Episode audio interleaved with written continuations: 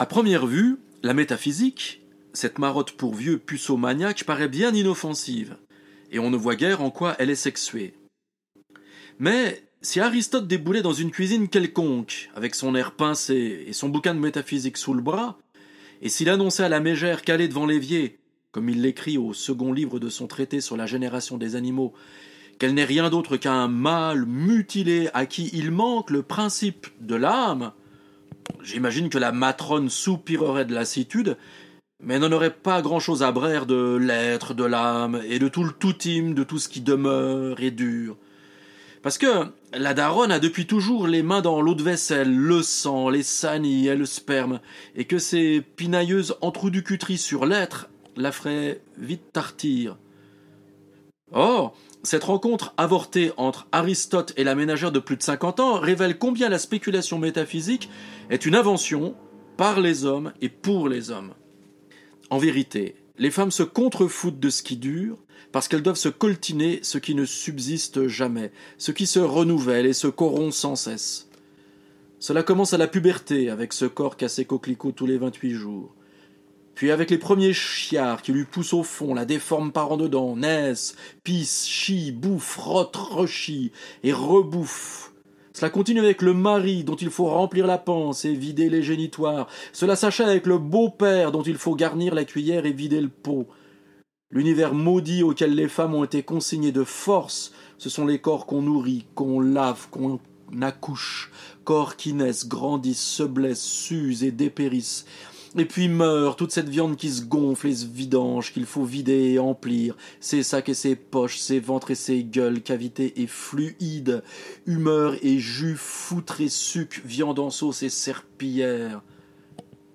Allez trouver là-dedans de l'être qui résiste au changement, qu'elle gueulerait aux métaphysiciens, la matrone, si elle avait des lettres. Et fouillez-moi donc un peu les chiottes pour y trouver l'âme, au fond des couches. En leur fort intérieur, tous les hommes savent combien la ménagère est dans le vrai.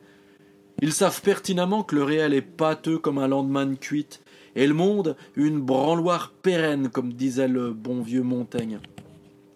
Notre destin est taillé dans le caramel mou et le sein doux, et la vie nous balade sans cesse de la capilotade à la déconfiture.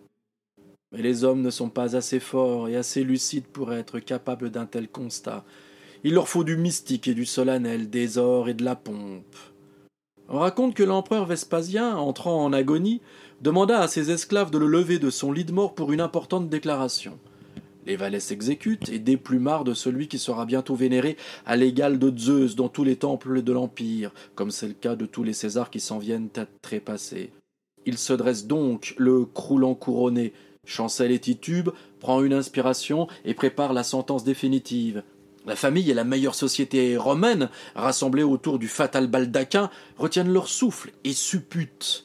Quelle devise éternelle va sortir de cette bouche fleurie Mais tout d'un coup, rend son cul à Vespasien, vidange à gros bouillon et plof toute la merde lui dégouline jusque dans les chausses, et flac finit en catafouine et mouscaille sur le marbre de Carrare. Alors l'empereur, à mi-chemin entre le gâtisme et le génie, de s'écrier Regardez, regardez, je deviens Dieu. Chaque homme est un petit Vespasien en transit. On veut de la pompe et on n'aura que de la merde. Mais nous avons tous été élevés comme des futurs petits dieux, et nous ne pouvons supporter la déconfiture du conte de fées. Alors nous plastronnons en inventant ce qui résiste absolument au temps et que nous appelons l'éternité, l'âme, l'immortalité. Et puis, soudain, nous croisons le regard fatigué des femmes, qui savent, qui nous ont torchés, relevés, couchés, nourris, vidés, qui nous ont patiemment épongés du front à l'asperge. Alors nous leur en voulons de cette lucidité. Et voilà pourquoi les hommes inventent la religion, par pure représailles contre le savoir profond des femmes. Et voilà pourquoi les théologiens n'osent pas s'approcher des femmes aux règles impures. Et voilà pourquoi les hommes voilent les cheveux des femmes, ces cheveux qui poussent, doigt et rappellent que ce sont les mouvements et l'imprévisible qui dominent la vie. Voilà pourquoi l'amour de Dieu cache à peine la haine des femmes. La femme n'a pas sa place dans une métaphysique de l'être, parce qu'elle sait l'imposture de cette couillonnade pour petit garçon grandi trop vite. La femme, lasse des impostures, n'est pas la bienvenue dans la philosophie. Mais ça n'est pas grave, parce que la philosophie n'est qu'une imposture, inventée par les fils pour se venger de leur mère.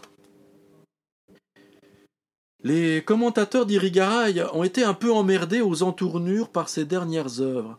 Elles se détournent de l'écriture, décident de se consacrer au yoga. Le corps et le souffle, explique-t-elle avant de fermer son clapet, le souffle et le silence. Autre chose encore, elle médite la figure de la déesse Déméter, et puis celle de la Vierge Marie. Un voile pudique a été posé sur la linguiste vieillissante dont on laissa entendre qu'elle yoyotait de la touffe en raison du grand âge. Je n'y crois goutte. Mettre l'accent sur le yoga, c'est parier sur le corps contre l'âme, sur la présence au monde contre la métaphysique. Pointer la puissance du souffle et du silence, c'est ne plus pactiser avec le langage, outil de domination masculine. Et la Vierge Marie Lucie Irigaray a une interprétation très étonnante. Si Marie est vierge, c'est qu'elle n'a pas été pénétrée par l'homme. Sa virginité, c'est d'abord une manière de consacrer un royaume d'autonomie dans un monde où la valeur d'une femme se mesure à ce qu'un homme peut en faire en la pénétrant et en la fécondant. Alors voilà, je ne cache pas ma profonde indifférence au yoga et à tous ces genres d'orientalerie sans niaque ni nerf. Il me faut du beefsteak et du ring à moi, de la viande rouge et des coups de latte. Et de même, j'ai trop la jaffe et la gueule ouverte pour tenter le silence. D'entrer dans un débit de boisson et de causer à personne, déjà pour moi, c'est un crime contre l'humanité. Quitte à périr au combat, je boirais du blanc et je me causerais à moi-même en boucle et je préférerais mourir là, noyé dans ma tristesse esselée et les ringlinglins tout râpeux, plutôt que de faire vœu de silence dans un caboulot bondé de populo. Bon, et puis la Vierge Marie, les bionduseries et tout le Bataclan, j'ai failli dire que je laisse ça aux bonnes femmes, enfin, mais ici c'est une terrible faute de goût. Mais enfin, Irigaray, moderne Félix, démontre avec brio que le langage en général et la philosophie en particulier sont des armes de domination. Aussi renonce-t-elle avec une cohérence absolue à la parole et se tourne-t-elle vers le corps et le mythe. Et s'il y en a un qui perd peu à peu la face au fil de ces pages qu'il écrit, aimable lectrice, miséricordieux lecteur, sache que c'est bien moi. Je voulais montrer combien les femmes sont de brillantes philosophes, et je découvre que les plus hardies d'entre elles furent suffisamment fortes et aguerries pour renoncer au langage discursif et à la philosophie, cette arme des faibles. Et moi, là-dedans, en quelle galère m'en suis-je allé? Ai-je bien raison de continuer de philosopher? Ne devrais-je pas, à mon tour, plutôt que de vouloir laisser parler les femmes, commencer par fermer ma grande gueule? De vous à moi, public, j'aurais mieux fait de ne pas commencer ce bouquin. Travaux pratiques. Exercice numéro 1. Étudie avec la plus grande attention les émissions consacrées au foot. Chacun sait que les tribunes de n'importe quel stade sont les lieux de la libération d'une parole homophobe, raciste, sexiste, et que, comme on dit à Marseille lors des matchs contre le PSG, Paris, on t'encule.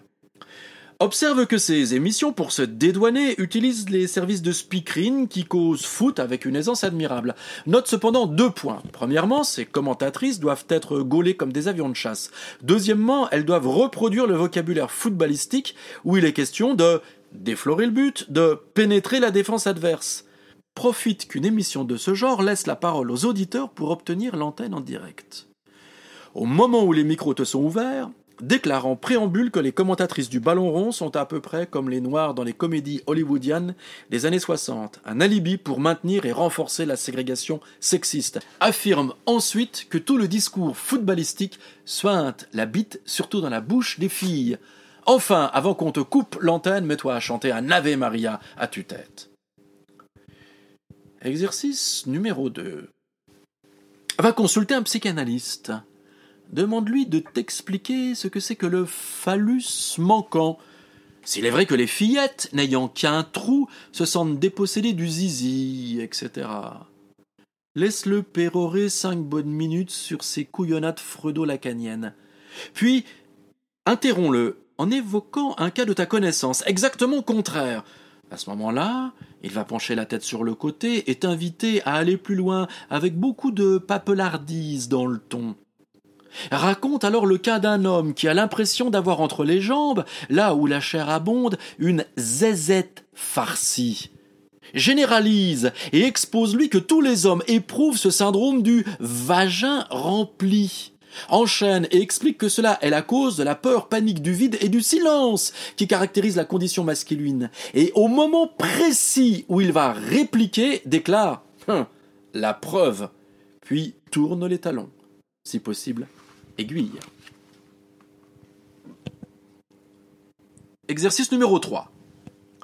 Va dans un cours de méthode Feldenkrais qui veut, je cite, faire sauter les verrous émotionnels du corps, où les formateurs sont toujours des mâles à la crinière blanchissante, bavasseurs d'interminables platitudes néo-bouddhiques. Ils ont des écharpes bleues pâles et des chemises de cotonnade. Attends le moment où on va te demander de faire cesser le dialogue intérieur, de ne plus penser, pour laisser s'exprimer ton corps.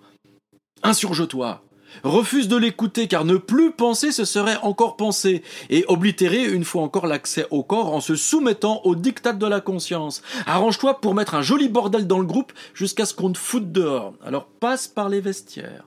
Profites-en pour vider les sacs et les portefeuilles de tous ces êtres de lumière qui méprisent l'avoir et les biens de ce monde. Tu les aideras ainsi au détachement qu'ils préconisent sans passer par la parole et la pensée discursive.